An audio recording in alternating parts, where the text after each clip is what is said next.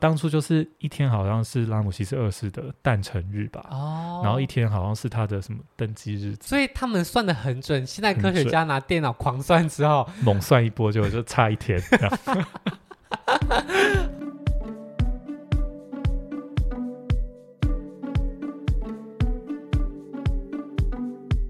早在西元前六千年，人类便开始在世界各地建立出大大小小的文明摇篮。而埃及文明留下了旷世巨作，如今历史文化却都已经易散。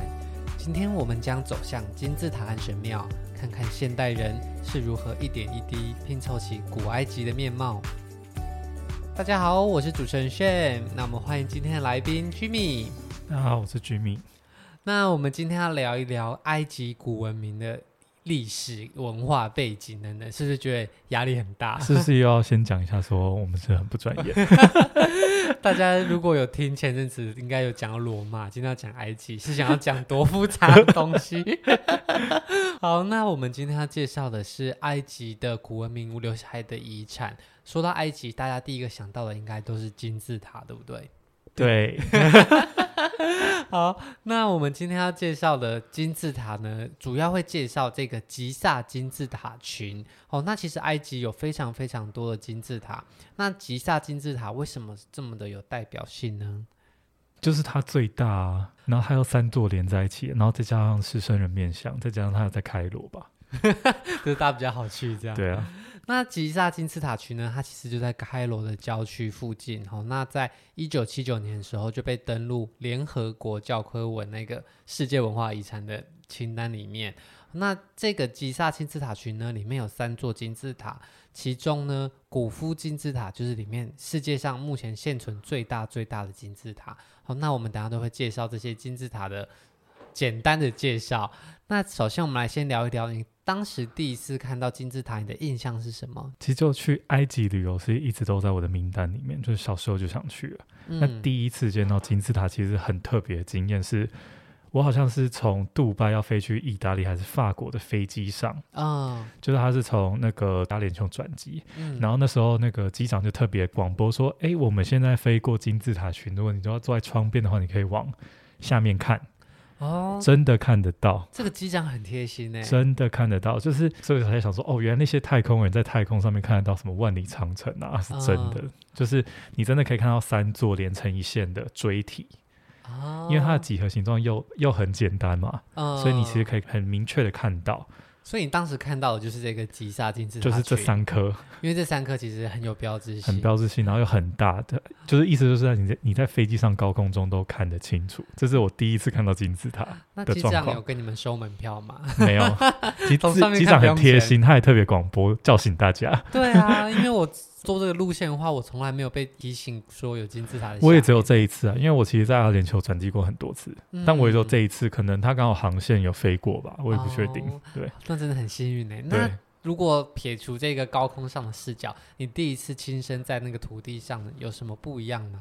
大家对那个照片中的印象就会是三座金字塔嘛，然后加狮身人面像，然后在一大片那个沙漠当中。对对对。但其实你如果看那个卫星图的话，你可以发现开罗是整个包围金字塔。哦，所以它不是在一个，它不是在一个荒郊野外，因为开罗是已经就是伸展到已经就是蔓延的包围住那个金字塔，就是它遇到金字塔就让开，所以就是它其实保有了呃一大块的沙漠，可是它其实外围还是城市。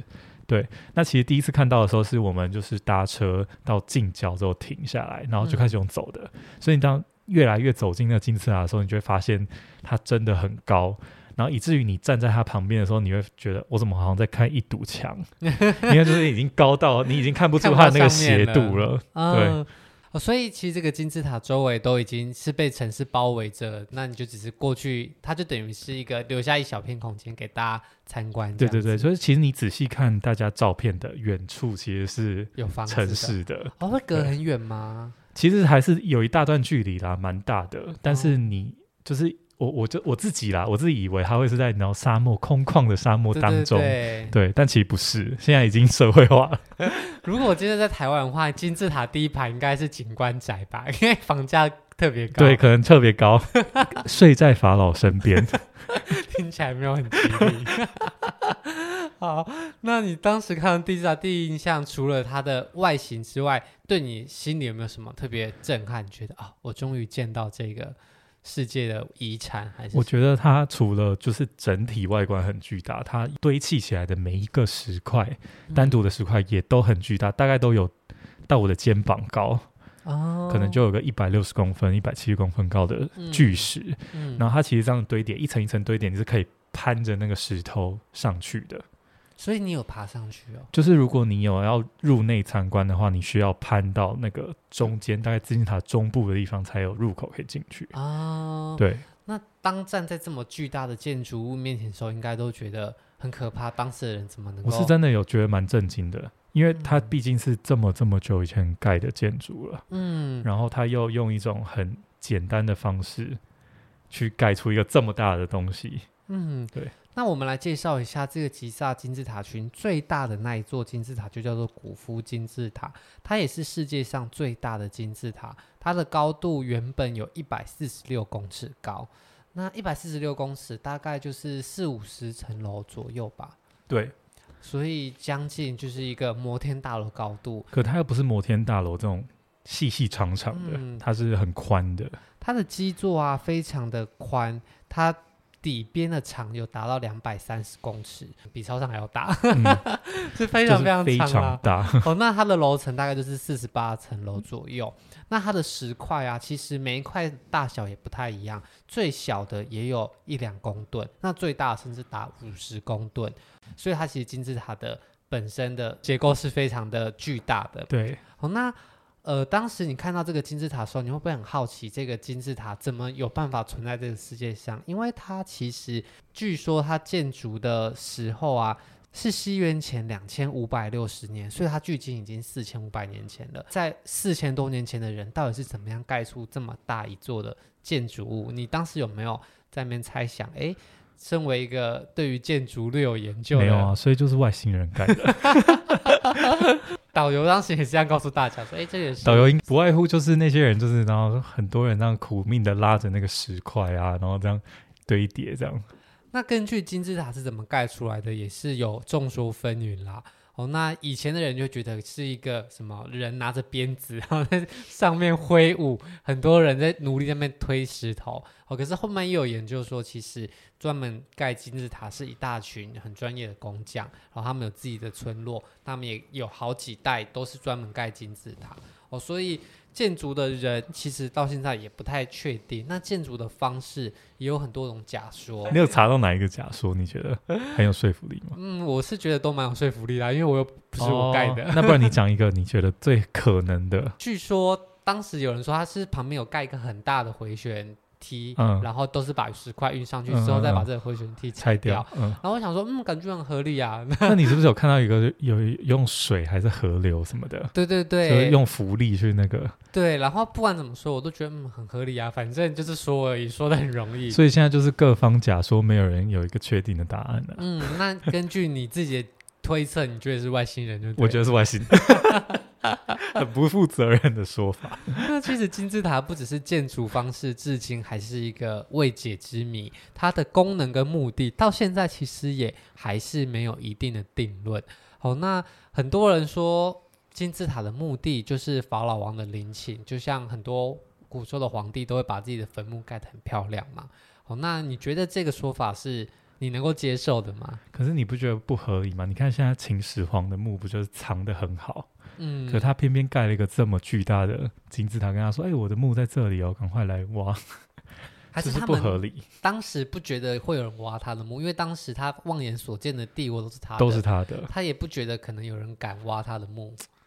帝王会有这种想法吗？会吧。他可是你，可是你有这么多的财宝，你有这么多的，他就觉得全世界都是他的啦，那他何必怕人家偷？是不是？果然就是很快就被偷光光了。没有发现，就是几几千年，就是大家去偷他们东西。你小心哦，法老王跟法力无边，可能到现在。好，那有人说金字塔是法老王的陵寝，但其实，在金字塔里面都没有发现法老王的木乃伊。对啊，所以这个说法其实也有很多人抱持着怀疑的态度啦。可是不可否认，金字塔有很强大的宗教性的目的。无论他今天崇拜的是法老王，是埃及的神，还是外星人，应该是都是同一个。嗯，我们不要让节目转型成阴谋论，我们还是一个旅游节目。好，那我们简单的介绍完金字塔的背景小故事之后，我们来回到你当时参观金字塔的过程好了。哦，那这三个金字塔你有没有深入到里面，还是你都是在外面走？这三个金字塔我没有入内参观。嗯，然后这三个金字塔的这个区块，另外一个参观的点是狮身人面像。嗯，然后有入内参观的是在郊区的一个另外一个金字塔。哦，所以当时是没有啊开放你们去，还是你们的行程没有安排？我们行程没有安排。那你当时在参观这三座金字塔的时候，有没有什么特别的故事，或者是什么样特别的感受？还是你就觉得哦很热很累，拍个照就可以上车？没有，你说很热，我因为我是冬天去的，所以我其实是很冷，哦、我是穿羽绒衣。埃及有需要穿，是不是又就颠覆你的想法？对啊，埃及真的很热，真的冷，真的冷，真的。嗯，因为其实冬天去是一个比较舒适的气候啊，对我们来讲，因为夏天可能真的很非常热，所以我是冬天去的。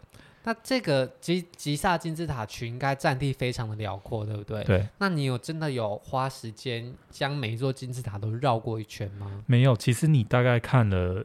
在呃某某其中一座金字塔周边绕了一下之后，其实有个行程是你可以骑骆驼啊，然后骑骆驼的路程当中，他们就会帮，就是拉骆驼的那些人就会帮你拍照，就好像你在。在沙漠探险啊，然后就要自己好像发现金字塔那种那种照片的那种意境，这样。哦，那这样很不错哎，殊不知后面可能是金字塔景观第一排。哎，他们很会拍哦，他们都会避开哦。啊、哦，就会避开那些建筑。对，他们就是弄得好像你真的去探险的感觉。所以我们这些人才会以为吉萨金字塔，他们可能是在一个很荒凉的沙漠里。对，对，但其实没有。那你骑上骆驼之后啊，你有没有看到什么样特别的景观呢、啊？其实骑上骆驼之后，因为不止你骑嘛，你身边的团员或者是其他的观光客会一起骑。那你有有逼他们穿上埃及风情的衣服？没有，因为有时候风很大，然后女生的头发一直飘，有 所以他们就会把头那个包起来，就更像是在那边探险的感觉。嗯对，但其实那整个一种有种骆驼商队的感觉，然后再加上金字塔背景，其实非常的有有埃及的风情。但这整个过程大概会花多久的时间？我有点没印象了，可能。二十分钟半小时，然后就是就其实是一个，它有一个路线呐，就是等于是可能带你绕一圈到几个定点去拍照这样，嗯、然后就把这个金字塔群就是参观过一次的感觉。对对对对对。好，那后来这边的行程就结束了，对不对？嗯、那除了这个金字塔以外，旁边还有一个狮身人面像，你们当时有进去或是到它附近吗？还是一样在骆驼上看的？没有没有，狮身人面像你可以。呃，到他旁边参观，但他没有办法进去。嗯，虽然说很多人说里面有密室啊，然后地板下面有什么鬼啊什么的，嗯、但是没有。我们毁灭世界的开关。对对，对，那一类的。但是我们就在旁边参观。但我可以讲一下，我看到狮身人面像的心情是什么？是什么？是有点。有点失望的感觉。为什么？他也是古文明，但是他本人很小只。就是我们在照片上看那个照片的构图，通常都是前面是狮身人面像，然后后面有三座金字塔。对对对。所以我就一直以为狮身人面像很巨大，可能跟埃及的金字塔跟金字塔一样巨大，但其实没有，它就是小小一只。而且它虽然叫狮身人面像，但我觉得它其实比较像腊肠狗。就是他的，我觉得你今天会被所有埃及的，没有，我真的，我发誓，他的比例非常的不合理，就是他的身体好长哦，嗯、然后他的头又很小一颗，然后前肢趴着的那个前肢又很长，嗯、所以是我记得我好像有读到一些资料说，大家就在质疑说，埃及人对于可能比例啊、身形，就是壁画那些雕刻都非常的精致，嗯，他、啊、怎么会雕出一个狮身人面像的比例是这么的奇怪，这样，嗯。这是我的感觉啦。嗯，那其实也有人说，它其实它的建造时间啊、目的也都不可考，甚至后面有很多被重复再加工。对，那个脸好像是又被加工。对，就连他的身体可能也一开始也不是那样子，所以不一定是埃及人的锅啦。所以我我跟你讲，真的，你去看了它之后，你就觉得这个比例好像。不太对，我真真的很像腊肠狗蹲在那边。好，来宾个人意见。如果埃及人生气，就找他。但是还是很还是很值得去看，真的。这句就多了。好，那狮身人面像它据说是卡夫拉金字塔，就是其中的一座金字塔的附属建物。但是这些原因，他们推测也都是呃根据很多小的证据来证明的，并没有直接的证据说哦，他就是就还没有一个实锤的一个说法。对，那可能就只是说哦，他在。狮身人面像前面的石碑上，可能有看到关于卡夫拉金字塔的什么文字，他们就推测哦，他们可能是一起。其实我觉得去参观这些古文明有一个很有趣的点，就是他们其实同时还是在进行发掘跟研究。嗯，所以你现在去看到的东西，或你现在听到导游的说法，可能在两三年啊、五六年后，可能会被推翻，这、就是很有趣的地方。嗯、好，那介绍完金字塔的外形之后，其实。大家如果有机会的话，应该很多人都会想要进入金字塔里面看一下。好，那当时虽然你没有进入这两座金字塔，可是你有进入另外一座金字塔，对不对？对。好，那那一座金字塔是什么？你还记得吗？叫做红色金字塔。嗯，那它为什么叫做红色金字塔？和其他的金字塔有什么不同？红色金字塔就是好像是因为它建材的石材本身是有带有一种红色的色调在里面，嗯、但其实你你远远看是。也是看不出来，对，也不是你想象中就是很红很红的红色金字塔这样。而且其实金字塔它有很多种类型，就是埃及人也不是一开始就盖出现在这样的金字塔，对，他们原本们其实是慢慢尝试出来。对，原本有盖出阶梯型啊，然后慢慢才进步到像现在是四角锥的感觉。其实如果你看它的建筑的进化史很有趣，一开始是阶梯嘛，然后后来有一个。好像叫曲折金字塔一样，就是中间有弯折了一下，嗯、因为他没有办法以那个角度往上盖，对，所以他就改变了角度，嗯，然后最后他们才找出这个最完美的角度，可以盖出最大的那个金字塔。对，那今天你参观这座红金字塔，其实就是第一座真正的金字塔，就是它中间是没有被转折任何角度的，嗯、它就是一个完整的四角锥。嗯，相较于吉萨金字塔群。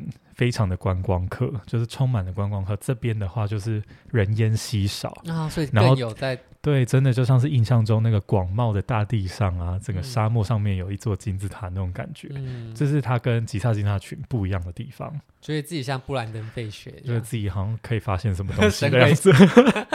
这样对。好，那后来进去呢？进去的行程是什么样子？进去之前，导游其实他就已经千叮咛万交代说，如果你是老人。如果你腰不好，你腿不好，如果你是小孩，你要认真的评估自己的身体状况适不适合进去金字塔里面。嗯，然后为什么会这样？是因为它下去的墓道非常的窄，大概就是宽度大概比我的肩膀宽一点点，可能大概九十一百公分而已。嗯，然后它的高度只有一百二十公分高。嗯，所以其实大部分人进去，你不只要弯腰，你的腿还要屈膝。哦，你才下得了那个墓道，嗯、然后那墓道我查到的长度的话是六十一公尺长，嗯，所以你在这个下去的过程当中，它不仅很窄、很小、很矮，它还很陡，嗯，然后还有六十一公尺长，所以你就要一直维持着屈膝弯腰的这个状态，然后走进到里面，然后走进去里面，就比匍匐前进还辛苦的感觉，比比匍匐前进还辛苦，因为它其实是一个向下倾斜的通道，嗯，所以如果你的大腿跟小腿跟臀部不发力的话，你是会直接滚下去的。不能直接搭一个溜滑梯让来用溜的就好。还有，它其实在一个很尴尬的角度是它不够缓 又不够斜。对，然后它其实很贴心，它进去的入口，它的地板是有用木地板铺的。嗯，然后它有呃横杠的木头啊，所以你可以木条，所以你可以踩着，不然你。真的很难发力，你就会一直滑下去。嗯，对。那既走到这个隧道尽头会有什么东西？你经过这个通道的荼毒之后，你就会先到一个空间，然后呢，你就会觉得哦，我终于解放了，我的腿很酸这样。嗯、然后到了这个小小的空间，其实是很不起眼的空间，你要再钻进去，你就会到一个比较宽敞、比较高的一个一个空间。嗯，那个空间最特别的地方是，它从墙面到天花板，它是。慢慢的向内缩，向内缩，向内缩，一层一层缩进去。嗯，所以你如果往上看天花的话，它其实是尖的。哦。然后这边最惊人的地方就是它的那个石头啊的切割的那个转角，真的是直角到不行。嗯。就是每颗石头的切割都非常的工整，就很像现代建筑瓷砖也可以贴得很平滑。对，没错。但是它是好几千年盖出来的，而且它是用石头，对，而且它是用石头。它以前没有什么磨砂轮那种，没有东西，你知道，所以是外星人盖的。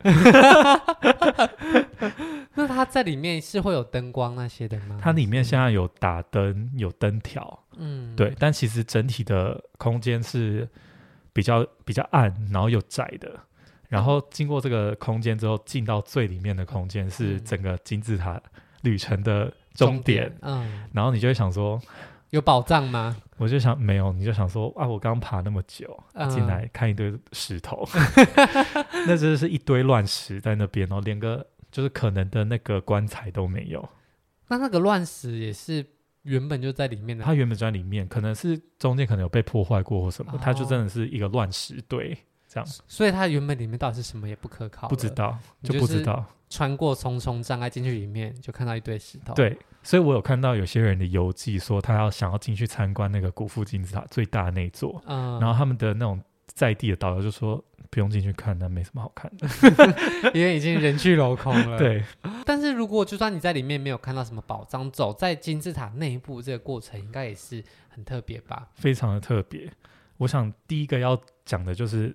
金字塔里面到底是什么味道？是什么味道啊？就是我我自己形容啦，千年前的味道。就是我其实从进到金字塔，我一从一下车就戴着口罩，哦、口罩就没有拿下，因为我其实鼻子过敏。哦、然后我进去里面之后，其实你可以闻到一种很像潮湿的地下室，嗯、然后还有一种石头的味道混合的味道，蛮好想象的。然后到后面有一个很刺鼻的，有点像尿味的东西。你确定是金字塔内部，还是真的多年前有人在那边尿尿？其实我看到有人分享说，是因为那时候的工人啊，就是建筑这些金字塔工人，就直接在边建造的时候就直接尿在上面啊。你说。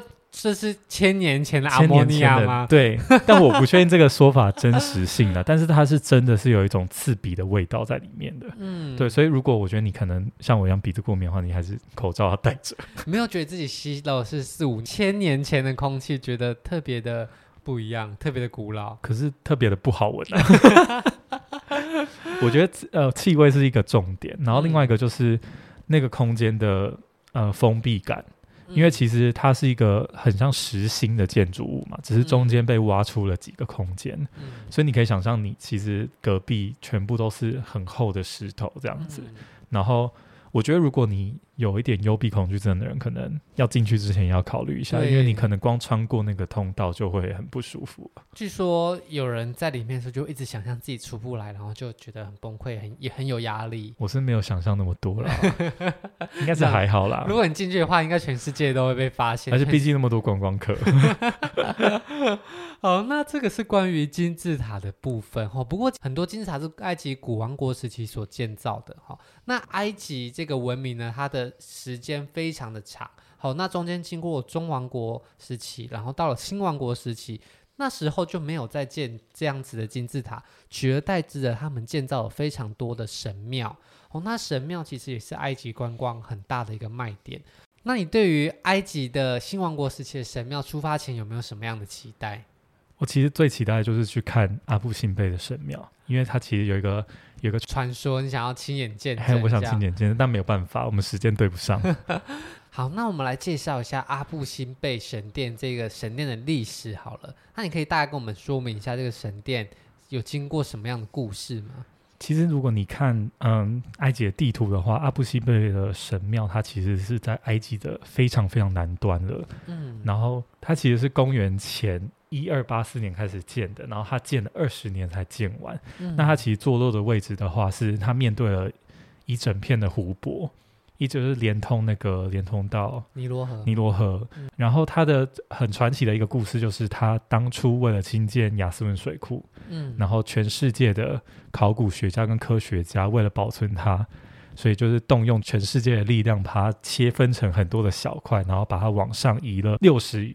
多公尺，嗯，为了不要让它被这个水库的水给淹没哦，就像长江三峡大坝建造时候，因为水会上升，所以它淹掉了周围很多的。文物景点，对，好，那其实原本这个阿布辛贝神殿也会被淹没的，嗯，那大家就很像把它当乐高积木一样，切成很多块，它就是切成很多块，然后中间又插了很多钢筋，然后再把它往上移之后再重新组装起来，就是像帮乐高积木搬家一样，对，重新组装。它其实是跟它的整个构造有关，因为它其实是从一整块的岩石去雕刻出来的，所以它本来就不像是金字塔是用一个一个石块堆起来的，它其实是一整块的岩石，然后去雕出这个神庙的空间。呃，我们来说明一下这个神殿的外形好了。哦，那金字塔其实大家想象中就是像呃一块一块的方块石块一路往上叠成一个金字塔。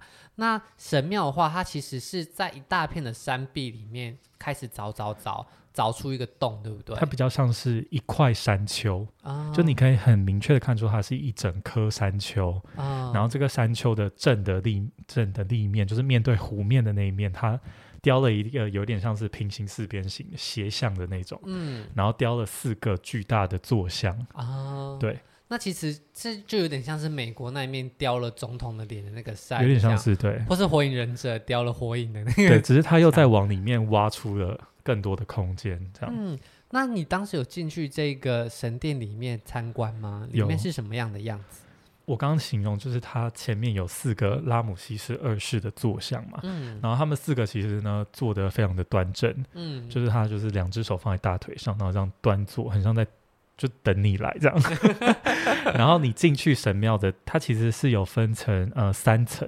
嗯，然后一层一层到最深处的地方有四个坐像，嗯，然后四个坐像是拉姆西斯二世是其中一个，然后另外三座是三个神，另外三个神。嗯、那你穿过第一层的时候，会先经过一个柱廊，然后这些柱廊都是拉姆西斯二世站着的立像啊、呃，所以它其实也是。雕像，它也是雕像，雕成柱子，对，雕成柱子这样。嗯、然后，所以他其实从门口就开始迎接你了，然后进到第一个厅，又是他们在迎接你这样，嗯、然后再进去到最里面那个小小的空间，其实是观光客的不能进去，它要围起来，所以你只能远远的看那四座小小的雕像。哦，所以在最里面有四座小小的雕像，对，然后那四座小小的雕像也是坐着的。他当初建造的时候，就是他把自己神格化了，跟他坐在一起的是太阳神，是什么什么死亡神那种黑暗神。对，然后他是其中一个神。哦，所以他其实就从外面到里面就一大堆，就是神从外面或坐或站的迎接你到最里面。对，然后除此之外，还有就是覆满了整面墙面，包含整个天花的壁画跟雕塑哦，浮雕。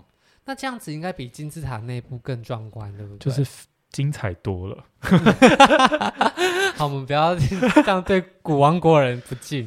好，那刚刚有提到阿布辛贝神殿有一个很神奇的传说。哦，那据说每年的二月二十一号跟十月二十一号的时候，太阳会从神殿的就是正前方，然后照射进来，那它的阳光就会穿过所有的长廊，然后一路照到最里面的那个神殿。对，所以里面那个四个小神像就会。被太阳光照射，但是其中有一个黑暗神，他是不会被照到的。这个这个神机我是没有亲眼见到，但是他有这些团体是你可以特别预定，嗯、就是我是这一天要去看的。然后那天好像我看大家分享是埃及会出动军人，嗯，然后会去控制那整个现场的。人潮这样子，哦，所以你也不是说哦，刚好就排二月二十一号那天去就可以，不行，不行，因为那天就会有很多人为了看这件事情去啊。哦、对，但是其实这件事情除了很特别以外，其实更证明了埃及人的历法真的是算的很真的很厉害，因为他后来被拆掉之后，往上移移了六十个六十多公尺嘛，然后现代的科学家就是那样猛算猛算 猛算一波之后，结果哎晚了一天，真的假的？对啊，现在是晚一天才会找到，所以当时。说不定他们本来也是设计二月二十跟七月二十，没有，当初就是一天好像是拉姆西斯二世的诞辰日吧，哦，然后一天好像是他的什么登基日，所以他们算的很准。现在科学家拿电脑狂算之后，猛算一波就就差一天。好，那我们见证埃及人的厉害哦，真的是很厉害啊。那除了白天可以参观神庙以外，晚上你有可以参观吗？据说那边晚上有。灯光秀的表演，对，我是有看他们阿布辛贝灯光秀的。哦、那他其实灯光秀的整个流程，就是他在阿布辛贝的正对面，他会有一些有呃摆出大概可能好几排的椅子，嗯，然后你就可以坐在上面，然后他会有灯光的投影投在呃神庙的立面上面，就是那些坐着的拉姆西斯二世，对，然后还有包含左边右边的整个岩壁上面，哦、对，然后再配合声音跟光的效果。然后它其实会分给你，嗯，有点像是耳机的东西，嗯、然后你可以选择不同的语言。然后我这边是很推荐大家选择英文的语言，为什么？因为英文它讲的非常的生动，嗯，就它还有人去配音拉姆西斯二世啊，哦、对，然后它其实整个整个嗯整个秀是在讲说拉姆西斯二世的历史故事，嗯，对。哦，所以它其实就很像是迪士尼的光雕那种感觉。对对对，只是你就是在那个现场看这样。而且它是投在一个三四千年前的古籍上面。对，好，那也真的是非常的精彩。嗯，好，那除了阿布辛贝神庙以外，你还有没有去参观过其他的神庙？我还有参观的是印象比较深刻的，在在路克索的卡纳克神庙。哦，那这个神庙它的特色是什么？它有没有什么特别厉害的地方？它其实为什么印象这么深刻，就是因为它中间有一个空间是有非常多柱子的柱厅。嗯，然后其实你在进到这个柱厅之前，有一个非常空旷的庭院。嗯，然后这个庭院的外面就是它的门。嗯，然后门 门的外面，我从里面讲到外面，门的外面是一整排的那个石羊大道。嗯，所以它其实整个神庙的构造就是依循着这个中轴线，嗯，去盖出来的。